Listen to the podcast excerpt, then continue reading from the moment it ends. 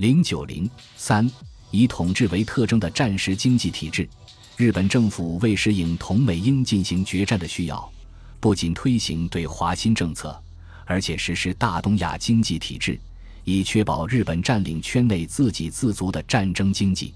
为此，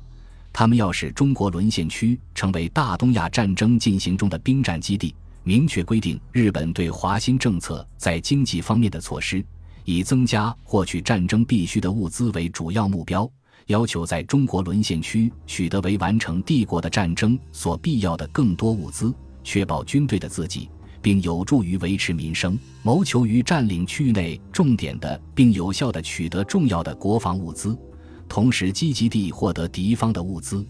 太平洋战局出现的新形势，使得日本侵略军在战争前期实行的竭泽而渔。杀鸡取蛋的抢劫式掠夺难以继续实施。一九四二年十一月二十七日，日本大东亚乡亲木一男在日本大本营政府联席会议上发言，指责那些主张在沦陷区囊括一切的日本军方人士说：“日本对美英之战如果战胜，美英势力自不能在中国复活，故在今日似无囊括一切，尽归我有，连根拔尽之必要。万一战败。”无论今日如何搜罗，结局总归乌有。现在之先决问题在赢得战争，其他不足考虑。他直率指出，在华经济统治现在都是日本人在搞，日本社团获得暴利，是否可以交给中国人去办？这种主张为日本统治集团所采纳。他们决定变换统治手法，在保证日本军事需要的前提下，同意给汪政府以较多的自主权。并尤其出面推行以统治为特征的战时经济体制。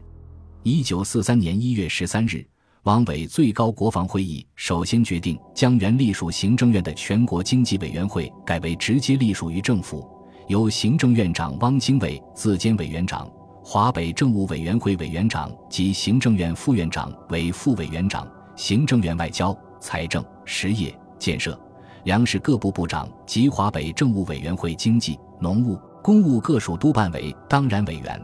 其职能也从原来的经济政策审议扩大为经济设计、计划、咨询、审议和调查，成为汪政府推行战时经济的领导机构。二月十三日，汪伪最高国防会议又通过了全国经济委员会拟定的战时经济政策纲领，主要内容包括增加生产、调剂物价、节约消费、稳定币值及调剂金融。改造经济机构等五项，该纲领提出要使军需及主要民需工业之原料及燃料能得最便利之供给，以严格的法律制裁取缔投机及居奇，健全金融机构，使金融力量逐渐集中，以与经济政策其他部门相适应等，并特别强调，各种旧有经济机构不适合战时经济体制者，一律予以调整或改组，各种产业部门。自生产以至于配给至各个阶段，务使其联合组成一贯的机构，做计划的运营。各种健全的产业机构，得在政府的指导监督之下为自治的统治；各种主要产业得在政府的指导监督之下施行团的经营制度。这是汪政府推行战时经济的纲领性文件。汪政府的战时经济体制由金融统治、物资统治。产业统治三大支柱组成，三者互为联系，共同支撑战争后期汪政府在沦陷区的经济统治。金融统治是汪政府实施战时经济体制的必要前提。首先是强化以汪伪中央储备银行为中心的战时金融网，统治中国沦陷区的大小银行。一九四二年九月。汪政府财政部操纵太平洋战争后已落入日本军部之手的中国交通两银行副业，使其辅助中储行，完成安定金融之使命。一九四三年，又改组中国国货四名、中国通商、中国实业四家银行，将其中所谓官股及商股中的敌性期权股由汪方接收，无偿让渡于中储银行，并派员监察。使四行置于中储银行的领导之下，其次是在日本军部支持下建立以中储券为中心的新货币体系。一九四二年五月，汪政府财政部首先宣布中储券为江苏、浙江、安徽及南京、上海之唯一法币，禁止法币的流通。随后又推广至广东、厦门两地。一九四三年四月，日本军方宣布停止军用票的新发行，中储券逐渐成为华中和华南的唯一通货。十二月后，又推广及淮海地区。汪政府战时金融网和新货币体系的建立，加强了他们对于沦陷区经济的实际控制力，为其推行物资统治与产业统治奠定了基础。物资统治是汪政府实施战时经济体制的核心，也是日本政府实施对华新政策在经济方面的基本目标。一九四三年三月十一日，汪伪最高国防会议决定设置全国商业统治总会。十六日，该总会在上海建立，作为实行物资统治政策的执行机关。日本驻汪政府经济顾问冈田有司指出，把统治主要物资流通工作从日军移交给中国方面，希望尚未充实政治力量的南京政府来办。这一件事本来就是认为有些不合理的。但是事实上，日本政府从培植和加强中央政府这一对华新政策的观点出发。期待着它的政治效果，才决心这样做的。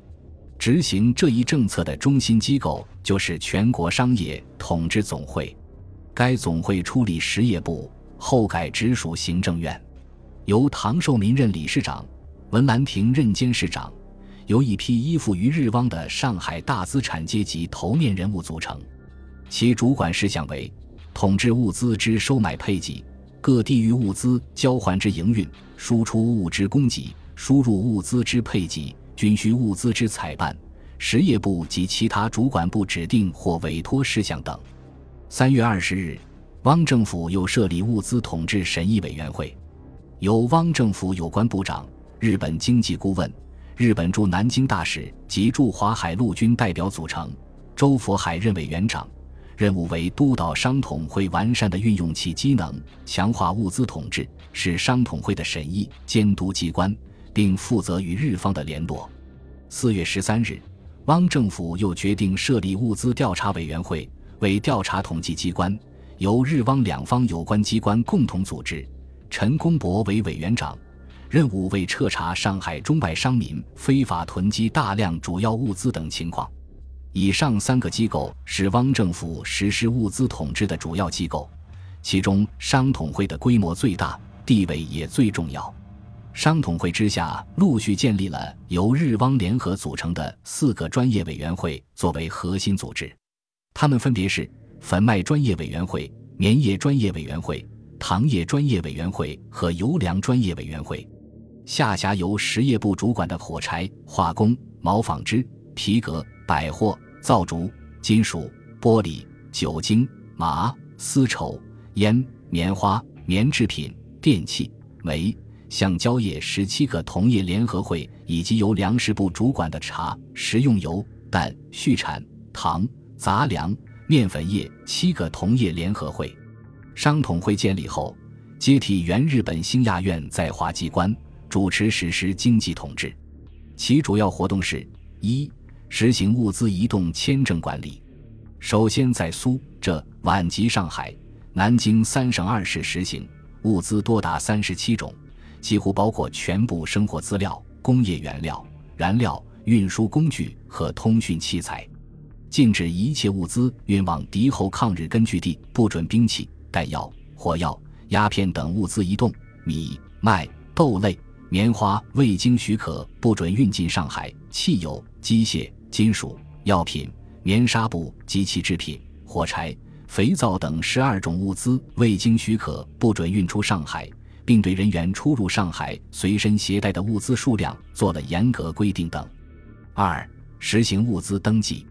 为了掌握物资情况，便于限价收买，防止物资拥有者隐匿不卖，首先从棉纱棉布开始实施登记，后推及化学工业品、毛纤维及制品、碱。丝及丝制品、工业油脂及制品等共十九种物资，其存储、买卖、制造必须登记。驻管官署得随时派员检查仓库及公司行号主要商品之存货。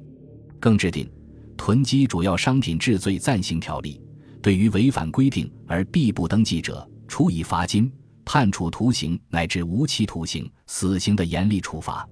三、实行棉纱棉布的同买与配给，作为防止中国经济崩溃的紧急措施，对沦陷区市场上的棉纱棉布实行强制购买，收买价仅达当时市价的四分之一。如有人拒绝或妨碍收买，将处一年以上五年以下徒刑，并处以五万元以下罚金。强购所得大部分运往日本，少量配给市民。四、实行粮食同买政策。汪政府接管了原日军军需密区域，统一实行粮食收购，在日汪军事力量支持下，进行空前巨大的粮食搜刮活动。收购范围包括米谷、麦子。面粉、豆类、杂粮、油料等，在清乡区采用所谓分担制，实行赤裸裸的摊派；在非清乡区采用所谓收买制，以低于百分之五十的价格实行强行收购。一九四三年的收买数量共计六十三万吨。五、实行口粮及日用品的配给制度，先是忌口售粮，后推而给予香烟、火柴、肥皂、食盐。食糖、石油、煤球等均按户口实行配给等。本集播放完毕，感谢您的收听，喜欢请订阅加关注，主页有更多精彩内容。